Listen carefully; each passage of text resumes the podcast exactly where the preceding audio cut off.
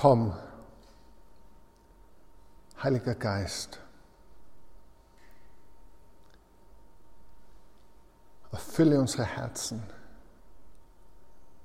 mit dem Feuer deiner Liebe.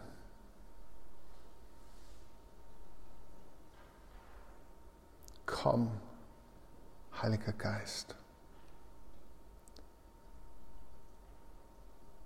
Öffne die Augen unseres Herzens.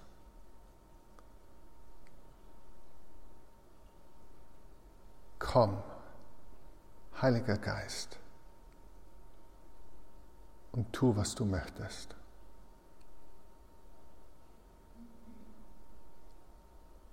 Amen. Ja, noch einmal herzlich willkommen. Ich freue mich so, dass ihr heute an diesem Pfingstsonntag da seid. Danke für diese wie immer sehr eindrucksvolle Lesung, Friederike. Danke, Johanna Reini und anderes für diesen bewegenden Worship. Ich beginne mit einer Frage, wie so oft. Welche Gefühle, welche Gedanken lösen die folgenden Worte in dir aus? Der Heilige Geist. Pfingsten. Die Gaben des Geistes. Welche Gefühle, welche Gedanken lösen sie in dir aus? Welche Erinnerungen wecken sie in dir? Welche Assoziationen? Vielleicht denkst du, da kann ich eigentlich ziemlich wenig damit anfangen. Das ist so ein bisschen der Heilige Geist so dubios, wer war's? Ja, der Heilige Geist ist ungefähr wie The Dog Ate My Homework. Äh, irgendwie äh, etwas nicht ganz Greifbares. Vielleicht hast du Neugierde und sagst, hey, Heiliger Geist, vielleicht gibt es da mehr darüber zu wissen. Es scheint so, manche Leute reden vom Heiligen Geist und von der Erfahrung des Geistes auf eine Weise, die ich nicht kenne. Spannend. Vielleicht bist du skeptisch und sagst, ui, hoffentlich geht die Citykirche nicht diesen Weg des Enthusiasmus und des überbordeten Gefühls äh, hinunter und dann geht es nur mehr darum, irgendwie Emotionen hochzupeitschen und auf die Tränendrüse zu drücken oder irgendwie Euphorie zu wecken. Vielleicht bist du skeptisch, auch aufgrund dessen, was du erlebt hast oder wie du die Bibel verstehst. Vielleicht aber bist du sehr begeistert und sagst, endlich einmal wird wieder darüber geredet. Ja? Zumindest zu Pfingsten reden wir endlich einmal wieder über den Heiligen Geist.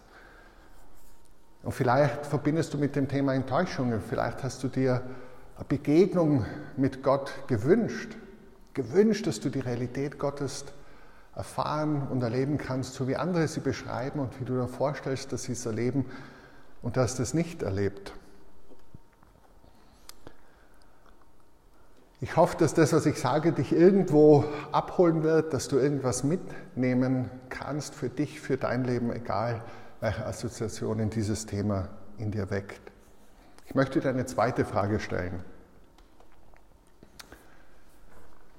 Wenn du irgendwie sagst, hey, das Thema Glauben ist überhaupt total neu für mich oder schwierig für mich oder äh, eigentlich bin ich eher Agnostikerin oder Skeptiker, dann habe ich für dich die Frage, wenn es Gott wirklich gibt und wenn man ihn in der Erfahrung kennenlernen kann, wird dich das interessieren? Würdest dich vielleicht darauf einlassen? Und wenn du sagst, na, ich bin eh gläubig, ich bin Christ, dann habe ich folgende Frage. Bist du mit dem, was du momentan erlebst, an Nähe Gottes, an Liebe Gottes, an Kraft Gottes zufrieden. Ist es genug? Oder wie man früher bei der Wurstdecke gesagt hat, darf es ein bisschen mehr sein. Oder ohne Humor sehnst du dich nach mehr. Sehnst du dich nach mehr von der Realität Gottes in deinem Leben. Manche von euch wissen das vielleicht, die Citykirche hat sich einmal in unserem Gründungsprozess fünf Werte gegeben, die auch auf unserer Webseite stehen, aber Webseiten sind ja noch geduldiger wie Papier werden noch weniger gelesen. Einer der Werte ist dort Gebet und Gottvertrauen und zur Erklärung schreiben wir, wir sehnen uns nach dem kraftvollen Wirken des Heiligen Geistes und setzen unser Vertrauen in den lebendigen Gott. Amen. Ich sehne mich wirklich danach. So, ich habe ein paar Punkte. Der erste Punkt ist, die Botschaft vom Pfingsten, die Botschaft vom Kommen des Heiligen Geistes ist gute Nachricht, Good News auch für dich persönlich und zwar unabhängig davon, was für Persönlichkeitstyp du bist. Ob du extrovertiert bist oder introvertiert bist. Unabhängig davon, was die Form deiner Spiritualität, deiner Frömmigkeit ist. Ob du mehr die Stille liebst und die Liturgie liebst und Bach-Choräle liebst oder ob du gerne sagst, hey, vier Lieder sind mir viel zu wenig in einem Worship-Blog, das sollte mindestens doppelt so lang sein, Contemporary Worship, bevor ich richtig eintauchen kann. Ob du die Hände erhebst, wenn du Gott lobst und preist und am liebsten tanzen würdest, oder ob du sagst, na eigentlich begegne ich Gott am meisten, wenn ich allein spazieren gehe und die Natur wahrnehme und die Vögel zwitschern höre. Egal wie du gestrickt bist, egal was deine Persönlichkeit ist, die Nachricht vom Kommen des Heiligen Geistes, die Nachricht vom Pfingsten ist gut für dich. Sie hat nicht zu tun mit einem bestimmten Gebetsstil oder einem bestimmten Frömmigkeitsstil oder einem bestimmten Musikstil.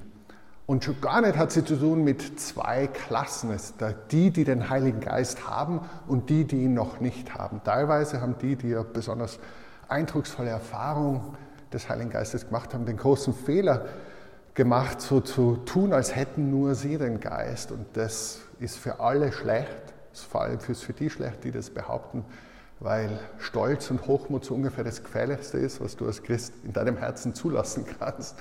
Und auf der anderen Seite ist es ziemlich äh, abturnend für alle anderen. Es ist eine Einladung, ein Geschenk für dich, die Botschaft vom Pfingsten, die Botschaft vom Heiligen Geist. Erstens. Zweitens, der Heilige Geist und sein Wirken sind kein optionales Extra, kein Randthema, sondern eine ganz zentrale Erfahrung, eine ganz zentrale Wirklichkeit des Lebens als Jüngerin und als Jünger Jesu. Der Heilige Geist ist ein bisschen stiefmütterlich behandelt worden in der Theologie. Schon im vierten Jahrhundert hat Gregor von Nazianz den Heiligen Geist den Theos Agraptos genannt, den Gott, über den nicht geschrieben wird. Im 19. Jahrhundert hat der große deutsche Kirchenhistoriker Adolf von Harnack die Lehre vom Heiligen Geist als die verwaiste Lehre der christlichen Kirche betrachtet. Karl Rahner, großer katholischer Theologe, hat ihn das Aschenputtel der Theologie genannt. Kardinal Ratzinger, bevor er Papst wurde, hat gesagt, der Heilige Geist ist fast schon der unbekannte Gott, zumindest im Westen geworden. Und Burgess, der viel geforscht hat, Stanley Burgess, zu dieser Erneuerungsbewegung in den letzten 130 Jahren, 120 Jahren, nennt die Lehre vom Heiligen Geist die dunkle Seite des Mondes der christlichen Theologie. Aber es ist eine Riesenlücke. Der Heilige Geist ist zentral. Ich gebe nur ein paar Stichworte, könnte man über Wochen und Monate vertiefen, ohne dass einem Fahrt wird. Johannes, im Johannesevangelium sagt Jesus, stellt euch vor, Jesus sagt, ich gehe jetzt, ich bin dann weg. Ja? Ich bin dann mal weg. Und die Jünger sind nachvollziehbar traurig und denken sie, das wird schwierig. Du bedeutest uns alles. Sind zu Tode betrübt. Und Jesus sagt, ihr seid traurig, aber es ist gut, dass ich weggehe. Und sie denken sich, wieder so ein Jesus-Spruch, der keinen Sinn macht. Ja? So war ja oft so, dass die Jünger nicht ganz mitgekommen sind. Und Jesus sagt, nein, weil wenn ich nicht weggehe, dann kommt der Parakletos nicht. Der Beistand, der Advokat, der Fürsprecher, der Kraftgeber. Und Jesus sagt, es ist gut, dass ich nicht da bin, damit dieser Parakletos kommen kann. Und da gibt es nur zwei Möglichkeiten. Entweder das stimmt oder es stimmt nicht. Ich möchte davon ausgehen, dass es stimmt und dann möchte ich wissen, warum. Jesus sagt über diesen Beistand, dass er uns an alles erinnert, was er selbst uns gesagt hat, dass er uns in alle Wahrheit führt, dass er die Welt überführt und ganz zentral auch, dass es aus diesem Geist ist, aus dem die Geburt von oben, die neue Geburt geschieht, über die er mit Nikodemus spricht, diesem jüdischen Gelehrten Johannes 3. Der Anfang des christlichen Lebens, die neue Geburt, die Gott schenkt aus seinem Geist. Ganz zentral bei Johannes. So wichtig, dass es besser ist, dass Jesus nicht mehr da ist. Zweitens, Paulus durchdrungen seine ganze Theologie nicht nur von der Theorie und Theologie, sondern von der Erfahrung des Heiligen Geistes. Da möchte ich euch ein Buch ans Herz legen, wenn ihr im Sommer ein bisschen leichte Beachlektüre habt. Äh, das eignet sich auch, um Türen zu öffnen, also Doorstopper, ja, so als, äh, man kann auch, nein, wurscht, also Insekten auf alle Fälle. Äh, jedenfalls äh, God's Empowering Presence von Gordon Fee. Gordon Fee ist äh, Neutestamentler äh, und ähm, hat da auf 800 Seiten geht er jede Stelle in jedem Paulusbrief durch, chronologisch, die über den Heiligen Geist handelt. Jede Stelle und legt sie aus. Und dann, nach 800 Seiten, sagt er so, und jetzt möchte ich zusammenfassen, was das bedeutet, und macht 150 Seiten Synthese. So kann man richtig solide Theologie machen. Finde ich von dem her schon vorbildlich zu sagen, wie jemand herangeht, ein Thema theologisch, biblisch, systematisch aufzugreifen. Und ich fasse die 950 Seiten nicht zusammen für euch, müsst selber lesen. Aber sein Punkt ist, es ist essentiell, die Person und das Wirken des Heiligen Geistes ist essentiell für Paulus, essentiell für sein Verständnis vom neuen Bund. Ganz deutlich auch bei Paulus der Heilige Geist nicht eine Kraft, sondern eine Person, wie auch Jesus ja von dem Beistand redet, der lehrt und führt und überführt. Bei Paulus, der Heilige Geist tut Dinge, die nur Personen tun. Er erforscht, er erkennt, er lehrt, er wohnt, er vollbringt, er macht lebendig, er ruft, er führt, er bezeugt, er verlangt, er hilft, er tut Fürbitte, er stärkt und er kann betrübt werden. Alles Dinge, die Personen tun. Eine dynamische Erfahrung, keine blasse Theorie, eine Vorwegnahme der Realität des Himmels schon jetzt bei uns, aber noch nicht zur Gänze, immer noch Leid, immer noch Zerbruch, immer noch Krankheit, immer noch Tod, aber schon jetzt Vergebung, schon jetzt Befreiung, schon jetzt Heilung, schon jetzt Versöhnung, schon jetzt ein Vorgeschmack auf den Himmel und letztlich das Wichtigste, Gottes persönliche Gegenwart bei uns. Gott ist gegenwärtig, persönlich bei uns. Er wohnt in uns. Wir sind Tempel des Heiligen Geistes. Einen dritten Zeugen noch, Lukas, durchdrungen das Evangelium, Form, Wirken des Heiligen Geistes durch Jesus, auf Jesus. Und die Apostelgeschichte wird manchmal genannt das Evangelium des Heiligen Geistes, weil die zentrale handelnde Person in der Apostelgeschichte nicht die Apostel sind, sondern der Heilige Geist. Also es war mein zweiter Punkt. Die Lehre und die Erfahrung des Heiligen Geistes ist kein Randthema, sondern ein zentrales Thema und eine zentrale Erfahrung für die Nachfolge Jesu. Drittens, ausgewogene Theologie und gesunde Praxis sind das Um und Auf, hier wie auch überall sonst. Ausgewogene Theologie und gesunde Praxis sind das Um und Auf, hier wie auch überall sonst.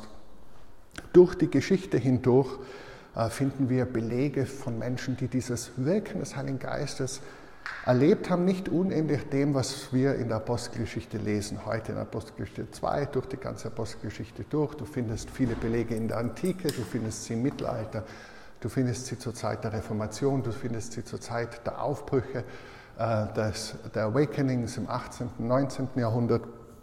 Und ganz besonders natürlich, manche von euch werden viel darüber wissen, manche wenig, in dieser phänomenalen Bewegung die Pfingstbewegung oder Pfingst- und charismatische Bewegung seit, je nachdem, wo man ansetzt, dem Jahr 1900, 1906, wie auch immer, sich um den Erdkreis verbreitet. Die Zahlen sind unvorstellbar. Wenn du eine Frage, es gab wahrscheinlich ungefähr eine Million Christen und Christinnen in Afrika, die im 19. Jahrhundert das schon so erlebt haben und praktiziert haben, aber wenn du vom Westen ausgehst ähm, dem Rest der Welt, waren es im Jahr 1900 null Menschen, die diese Spiritualität in der Form gelebt haben, mehr oder weniger. Und heute gehören nach Zahlen aus 2020 einer großen Enzyklopädie 644 Millionen Menschen dazu. Von 0 auf 644 Millionen. In drei Wellen, zunächst der klassischen Pfingstbewegung, dann ab 1960 in der charismatischen Erneuerung in verschiedenen historischen Kirchen und dann in der neocharismatischen Welle, wo neue Bewegungen wie die Vineyard und ähnliche entstanden sind. Ein Phänomen, das seinesgleichen nicht hat in der Geschichte der Religionen der Welt. Äh, und eine gewaltige Kraft in der Mission, sehr multikulturell, sehr stark bei den Armen präsent, sehr stark den Dienst der Nicht-Geweihten, also der, der Laien, der sogenannten Laien in den Mittelpunkt rücken, zu Recht und so wichtiges Korrektiv zum Klerikalismus. Und natürlich ist nicht alles, Gott, nicht alles Gold, was glänzt. Es gibt Exzesse, vielleicht hast du welche selbst erlebt oder von welchen gelesen. Es gibt dubiose und manchmal sehr, sehr schädliche Theologie und Praxis. Es gibt das sogenannte Wohlstandsevangelium, wo teilweise Menschen sich extrem bereichern auf dem Rücken der Armen. Es gibt geistlichen Missbrauch. Aber dazu möchte ich zwei Dinge sagen. Erstens ist es kein Alleinstellungsmerkmal der pfingstlichen oder charismatischen Bewegungen, sondern das zieht sich leider durch alle Bewegungen durch. Und zweitens sollte man eine Botschaft nicht an mittelmäßigen oder den schlechtesten Exemplaren messen. Da gibt es zwei Extreme. Auf der einen Seite äh, in der Theologie das Extrem der klassischen Pfingsttheologie, die sagt, wenn du nicht das so erlebst hast, wie wir es erleben, eine Erfüllung mit dem Heiligen Geist, dass du dann in neuen Sprachen, in Zungen sprichst, dann hast du den Heiligen Geist nicht. Das ist eben diese Zwei-Klassen-Lehre, die ich nicht für richtig halte, und zwar vor allem deshalb, weil sie biblisch völlig unhaltbar ist. Gordon Fee, der selber zur Pfingstbewegung gehört, ist ganz eindeutig klar, dafür gibt es einfach keinen biblischen Beleg, das so zu sehen. Und jede vermeintliche Elite führt zu Stolz, zu Überheblichkeit und zur Spaltung. Das Extrem auf der anderen Seite wäre zu sagen, du, die Gaben, die hat es früher braucht, bevor wir die Bibel gehabt haben oder bevor die Kirche mit ihren Sakramenten eingerichtet wurde, die braucht es heute nicht mehr. Auch das stimmt nicht. Es stimmt nur, nicht nur mit der Erfahrung nicht überein, sondern ist es auch biblisch völlig unhaltbar. Es gibt dafür keine belastbaren biblischen Anhaltspunkte. Die Kritik ist oft berechtigt an gewissen Phänomenen, wie ich schon gesagt habe, aber es ist so traurig, wenn das Kind mit dem Bade ausgeschüttet wird. Und das kann dazu führen, dass man praktisch deist ist, dass man sagt, ja, Gott könnte schon eingreifen, aber rechnen tun wir nicht damit. Und ich glaube, nicht selten ist eine gewisse Enttäuschung damit verbunden, dass man sich was gewünscht hat, das dann so nicht passiert ist und dann man die Theologie der eigenen traurigen Erfahrung angepasst hat.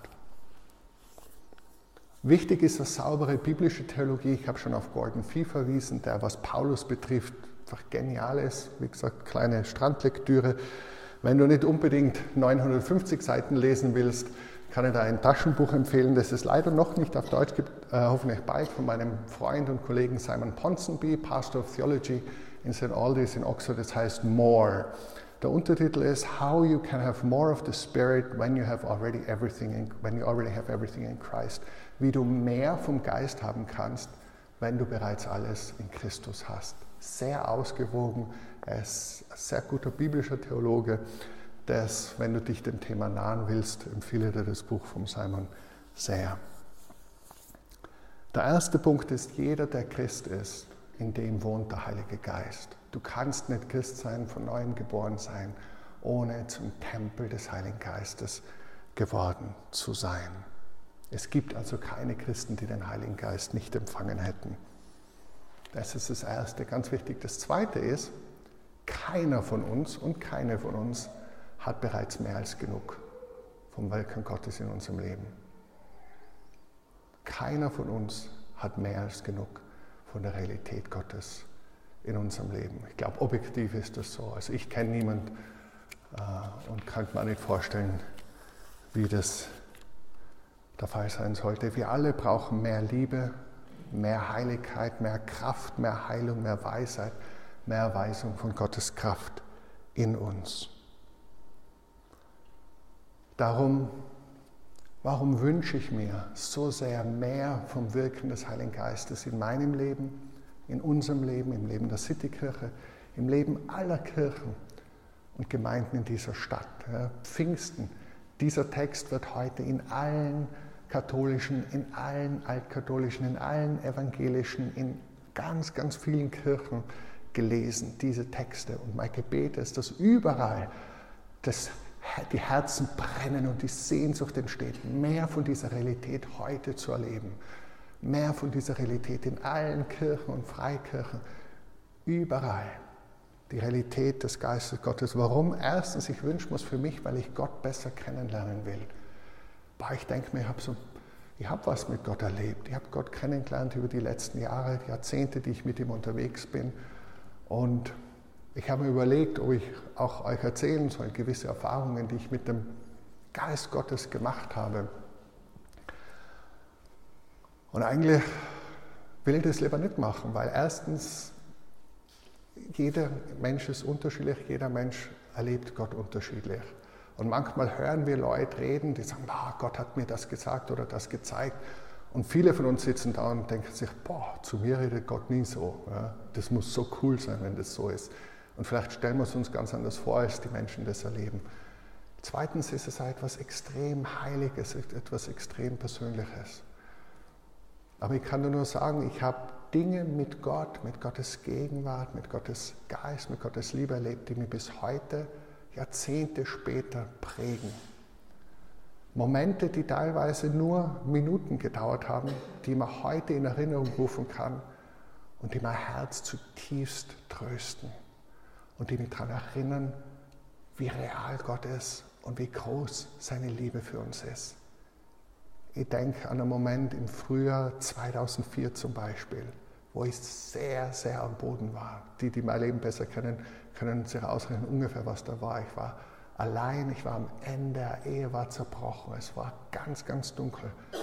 Und in einem Moment, wo ich ganz allein war, keine Musik hat gespielt, keine sanften Akkorde, nicht irgendwie etwas, kein, keine Euphorie Gruppen, des Gruppenerlebens, ganz allein in einem Bungalow in McLean, Virginia. Mich besucht und hat mich getröstet. Und ich habe seine Liebe erfahren. So tief, so bewegend, dass ich bis heute davon zehre. Mehr als 17 Jahre später. Oder im Winter 1993, ein paar Wochen nachdem ich mein Leben in Jesu Hände gelegt habe. An einem Moment, wo ich meinen Stolz überwunden habe. Bei mir war immer das, was mich gehindert hat, am meisten in meiner Beziehung mit Gott, der Stolz. Ja, was könnten die Leute denken und wie schaut das aus und wie auch immer. Gut, damals war ich Teenager, das Coolsein noch wichtiger wie heute gewesen. Aber als ich den Stolz überwunden habe, auch diese Realität, die Realität der Kraft Gottes und der Liebe Gottes. Ich kann mich bis heute daran erinnern. Ich, ich weiß noch, was ich empfunden habe und was ich gesagt habe, was passiert ist. Und das ist nicht Alltag. Ich wünsche mir, dass es noch mehr Alltag wird. Ich glaube, dass Gott mehr hat für jeden von uns. Ich sehe mich nach mehr. Warum? Weil ich Gott besser kennenlernen will. Ich will ihn besser kennenlernen. Zweitens, weil ich Gottes Liebe brauche. Ich brauche sie für mich selbst, um gesund zu lieben, geliebt zu werden. Und ich brauche sie, um meine Mitmenschen zu lieben. Und das fängt in der Familie an und äh, geht bis in jede Alltagsbegegnung. Ich brauche Veränderung, ich brauche Heiligung. Und ich weiß, ich kann mich selber nicht ändern aus meiner Kraft. Ich werde die Selbstsucht, die in mir ist, nur überwinden, wenn der Heilige Geist mir seine Großzügigkeit gibt. Ich werde den Jähzorn, der mich manchmal packt, nur in den Griff bekommen, wenn der Heilige Geist mich mehr in dem Frieden und der Ruhe Gottes verankert. Ich werde das, wo ich Angst habe und vielleicht deshalb nicht, nicht so großzügig teile, wie Gott möchte, werde ich nur überwinden, wenn ich mehr am Wesen Gottes teilhabe. Ich sehne mich danach, mehr wie Jesus zu werden. Das ist der christliche Weg. Deswegen sind wir Jüngerinnen, sind wir Jünger. Jesus ist unser Vorbild und ich weiß, das geht nur durch Gottes persönliche Gegenwart in mir. Ich brauche Kraft. Ich brauche Kraft zum Dienst. Ich brauche Kraft, um mich meiner Verantwortung zu stellen in meinem Beruf, in meiner Berufung. Und das ist so wichtig. Manchmal ist in meiner Beobachtung, auch in meinem Erleben von dem Reden vom Heiligen Geist, das kann sehr selbstfokussiert sein. Ein Haschen nach Erfahrungen, ein Haschen nach dem nächsten geistlichen High und Frisson und jetzt passiert da was und da was und wow und da wird gelacht und geweint. Und ich sage nicht, dass das nicht Gottes Geist am Wirken ist, aber das Phänomen, Erfahrungen zu suchen um ihrer selbst willen, das macht mich besorgt. Ich finde da super Antidosis oder ein Antidotum dagegen, Gegengift. Äh, Dietrich Bonhoeffer, gemeinsames Leben. Er sagt es in Bezug auf die Meditationszeit, aber es passt auch super auf diese Art von Gebetszeiten. Gemeinsames Leben, da schreibt er über das Leben speziell in der Ausbildung der, der Pfarrer. Weiter wird sich hier im Alltag nämlich entscheiden, ob die Meditationszeit kannst du auch sagen, ob die Worship Time oder ob die Begegnung mit Gott den Christen in eine unwirkliche Welt geführt hat, aus der er mit Schrecken erwacht, wenn er wieder in die irdische Welt seiner Arbeit hinaustritt. Oder ob sie ihn in die wirkliche Welt Gottes geführt hat, aus der er gestärkt und gereinigt in den Tag hineingeht hat sie ihn für kurze Augenblicke in einen geistlichen Rausch versetzt, der verfliegt, wenn der Alltag kommt? Oder hat sie ihn das Wort Gottes so nüchtern und so tief in das Herz gesenkt, dass es ihn den ganzen Tag festhält und stärkt, dass es ihn zur tätigen Liebe, zum Gehorsam, zum guten Werk führt? Der Tag, der Alltag nur kann darüber entscheiden. Und ganz wichtig, was auch immer wir emotional erleben, Gottes Geist hat die Schrift eingehaucht und er wird nie der Schrift widersprechen. Er wird uns die Schrift lebendig machen. Es ist, wenn, wenn wir mehr wie Gottes Geist erleben, desto mehr wird es nicht ein Buch mit sieben Siegeln, sondern 3D. Mit geruchs-, olfaktorischen und gustatorischen Empfindungen. Du schmeckst und siehst, dass Gott gut ist. Auch daran erkennst du Gottes Geist, dass du Lust hast, Gottes Wort zu lesen. Ich schließe ab mit drei praktischen Punkten. Was könntest du tun? Der Beginn des Weges mit Gott, egal wo wir stehen, ist immer, dass wir Gott uns zuwenden. Und gerade wenn wir Gott den Rücken gekehrt haben oder wenn wir so bisschen parallel zu Gott gehen, ist es immer eine Umkehr, eine Hinwendung zu Gott. Das ist Pfingsten. Die Leute sagen nämlich dann zu Petrus, was sollen wir tun, sind ins Herzen getroffen. Er predigt nämlich das Kreuz und die Auferstehung. Ohne Kreuz und Auferstehung kein Pfingsten. Und dann sagen sie, was wollen wir tun? Und er sagt, kehrt um, kehrt um, lasst euch taufen, kehrt um, lasst euch taufen zur Vergebung eurer Sünden und ihr werdet die Gabe des Heiligen Geistes bekommen. Das heißt, erstens, wende dich Gott zu. Wende dich Gott zu, egal wo du stehst, wende dich Gott zu, wo es Umkehr bedarf, wo es Dinge gibt, von denen du weißt, wo er dir zeigt, die trennen dich von Gott. Bring sie ans Licht, bring sie ins Reine. Gott vergibt gerne, Gott macht keine Vorhaltungen, Gott ist nicht nachtragend. Gott ist voller Barmherzigkeit.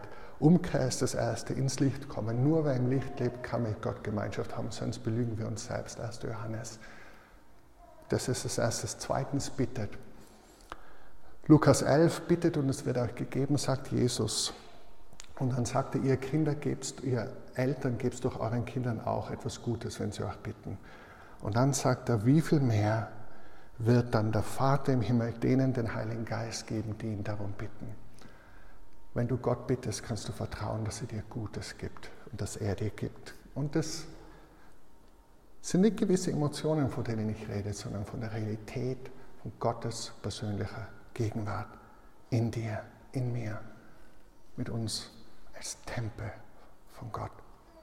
Und drittens, letzter Punkt, allerletzter Punkt, Epheser 5, 18 und 19. Und berauscht euch nicht mit Wein, worin Ausschweifung ist, sondern werdet voller Geist. Sehr interessant, dass er das da auch in die Nähe rückt. Auch zu Pfingsten, ihr habt es davor gehört, haben sie gesagt, die sind alle besoffen. Also ein bisschen darf das schon auch einfahren. Ja? Ist offenbar so, dass das manchmal so ist. Aber nicht mit Ausschweifung wie bei Wein, sondern werdet voll Geistes, indem ihr zueinander in Psalmen, Lobliedern und geistlichen Liedern redet und dem Herrn mit eurem Herzen singt und spielt. Deswegen singen wir so viel. Kürzlich hat mir jemand gesagt, er hat einen Freund mitgenommen zum christlichen Event und er hat gesagt, na, war eh ganz interessant und ganz schön, aber warum singen Christen immer so viel? Warum singt ihr so viel? Ja, und vielleicht bist du heute da und denkst, boah, da wird ja schon viel gesungen in der Citykirche. Der Grund ist der, weil wir merken, dass wir gemeinsam am leichtesten so beten können, wenn wir etwas singen und weil wir im Gebet, im Singen uns Gott nähern und weil es unser Wunsch ist, indem wir zueinander in Psalmen, Lobliedern und geistlichen Liedern singen und dem Herrn Jesus in unserem Herzen singen und spielen, dass wir dadurch von Gott selbst erfüllt werden. Das ist mein Wunsch. Ich hoffe, du konntest, egal mit welchen Emotionen du begonnen hast, irgendetwas mitnehmen, das in dein Herz gesprochen hat. Und wir machen jetzt so weiter, wir singen und spielen. Ein Lied, äh, wo wir um mehr bitten, wo wir Gott um mehr bitten und dann führt uns der Felix in eine Gebetszeit und dann sind wir schon am Ende des Gottesdienstes angelangt. There must be more than this. Amen. Thank you.